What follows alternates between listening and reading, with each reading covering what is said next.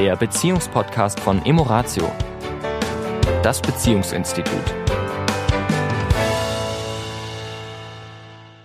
Ein herzliches Willkommen diese Woche wieder bei Emoratio. Hier ist der Sami. Und die Tanja. Und in dieser Woche wollen wir uns mit der Stärke der Bescheidenheit beschäftigen. Mhm. Sagt vielleicht der eine oder andere, Bescheidenheit eine Stärke? Mhm. Ja, mhm. es kann auch eine Stärke sein. Und äh, sie ist natürlich in unseren Breiten nicht unbedingt die Stärke, die so am attraktivsten klingt. Ne? Also so in der Gesellschaft, wo es ja doch um Leistung, höher, schneller, weiter, hast du was, bist du was, ist ja doch in unserer Gesellschaft, in der wir hier leben, ja doch ein durchaus verankerter, ja, eine verankerte Haltung. Und da erscheint die Bescheidenheit vielleicht auf den ersten Moment ein bisschen unsexy. Glaub aber, wenn wir die ein wenig kultivieren, auch in Beziehungen, dass die schon auch sehr hilfreich sein kann. Zumindest, dass wir sie mal wieder in den, dass wir sie mit in das ganze Puls sind ja diese 24 Stärken. Und äh, ja, sie hat ihre Daseinsberechtigung. Es ist ja ganz interessant, es ist ja nicht nur hier so, sondern weltweit gibt es ja Studien drüber, ist die Bescheidenheit die die, die am wenigsten geschätzte. geschätzte. Genau, ja, also äh, weil es natürlich klar, wir wollen alle in unserem Leben eine, wir wollen unsere Talente ausleben, wir wollen ja, Erfolg, wir wollen uns, wir wollen Wohlstand, wir möchten es gut haben für uns selbst und für unsere Familie.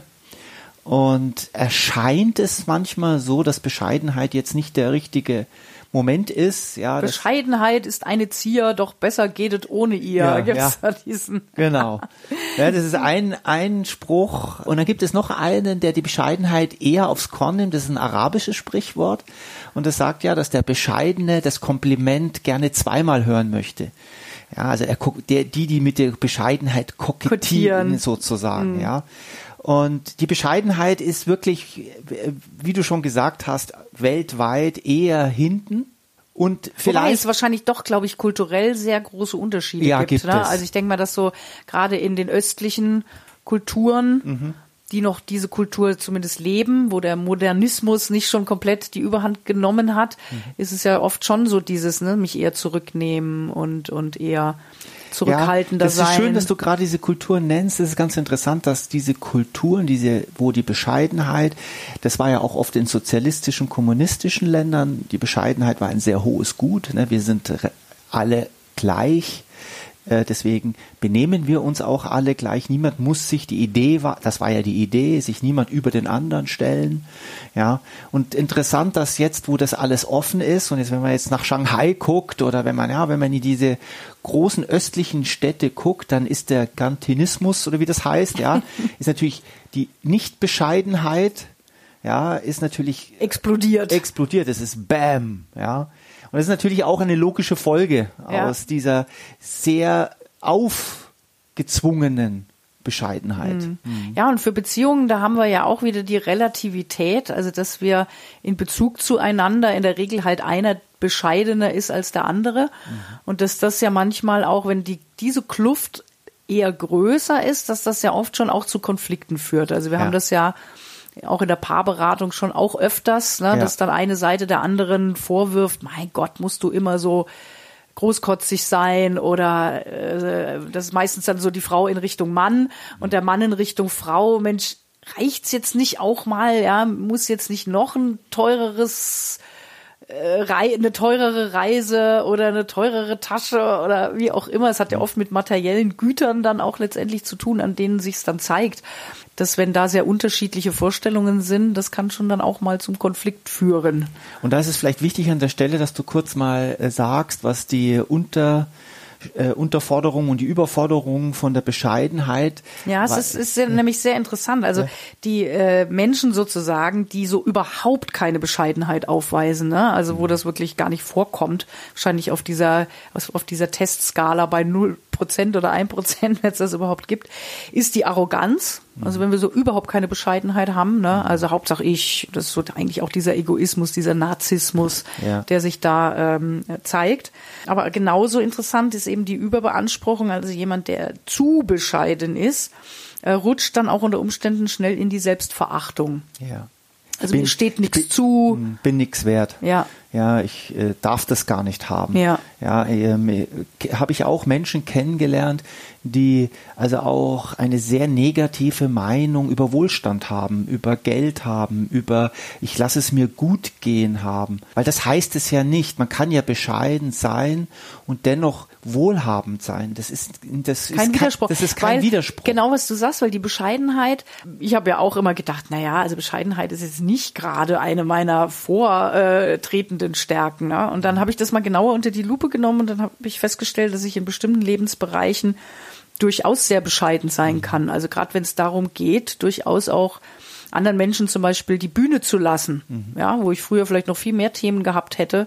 Und heute da, wenn ich merke, oh, jemand hat dann einen ganz hohen Bedarf, sich in Szene zu setzen, wo ich früher vielleicht noch gekämpft hätte, so, ah, da muss ich aber jetzt was dagegen setzen, wo ich mich heute ganz entspannt zurücknehmen kann und sage, ja, wenn derjenige das jetzt gerade hier braucht, dann bitte do it, ja. Also, dass da auch Entwicklung stattfindet und dass das auch eben in unterschiedlichen Bereichen stattfindet. Es hat eben nicht immer nur mit Materie zu tun, sondern auch mit Auftreten, mit zwischenmenschlichen Interaktionen. Ja, ähm, und wie du schon sagst, man kann sehr, sehr erfolgreich und wohlhabend sein und das nicht an die große Glocke hängen. Ja, und das ist ja in meinen Augen gerade die große Kunst. Dieses, die Bescheidenheit zeigt sich ja in, eher in den Extremen. Also wenn ich nicht so wohlhabend bin, also wenn ich eher wenig Mittel zur Verfügung habe, wie gehe ich innerlich damit um? Habe ich eine gewisse Grundzufriedenheit, trotzdem Freude am Leben? Oder bin ich dann im, im, im Gram?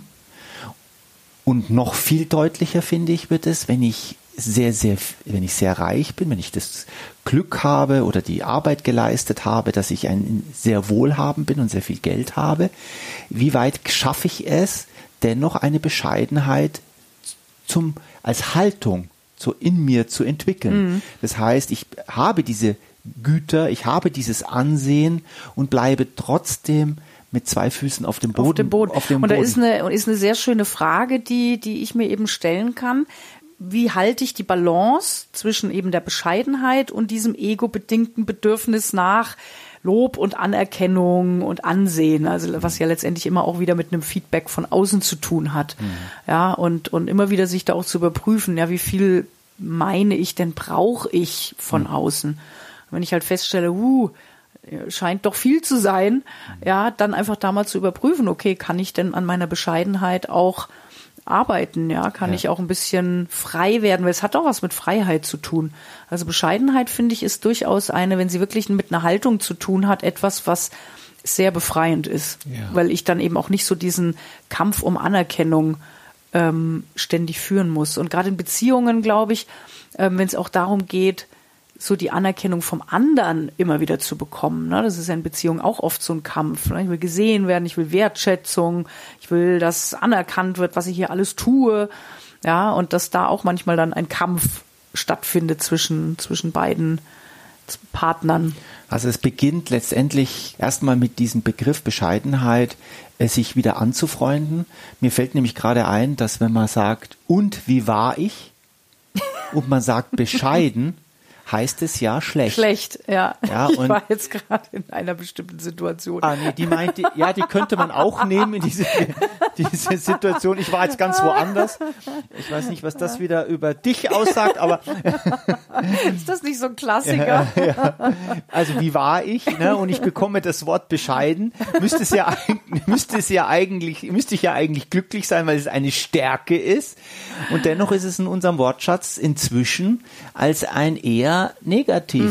Und ich glaube, wichtig ist, dass wir es wieder rausholen, dass Bescheidenheit etwas äh, Wunderbares ist. Bescheidenheit ist nicht im steht nicht im Gegensatz zu Leistung bringen. Ich kann durchaus meine Leistung bringen und auch stolz auf diese Leistung sein und dennoch bescheiden. Ja, ja ich kann auch genießen und bescheiden sein. Es ist ja immer alles relativ. Ja. ja, wenn ich den Genuss, das, was ich genieße, wirklich genießen kann, finde ich, ist das auch eine Form von Bescheidenheit. Und da ist es vielleicht gut für Paare, auch mal zu schauen, wie ist es denn mit unserer Bescheidenheit? Ja, wie sieht's denn da aus? Sind wir eher auf der Skala eher Richtung Bescheidenheit oder geht es in der Skala eher in die andere Richtung? Ja, wo sehen wir uns denn da? Und da auch mal ehrlich mit sich sein. Das, das beste Beispiel ist natürlich, weil Bescheidenheit ist natürlich auch im, ist natürlich immer eine Haltung, aber auch immer in Bezug zu anderen natürlich, mhm. weil wir ja nun mal soziale Wesen sind. Und wie trete, wie wichtig ist mir denn, ja, wenn ich irgendwo auftrete, meine Symbole der Macht, ja, zu zeigen. Symbole der Macht sind die Marken, die wir manchmal am Körper haben, sind die Uhren, die wir manchmal am Körper haben, sind die Autos und die Autoschlüssel mit den Logos, die wir da drauf haben.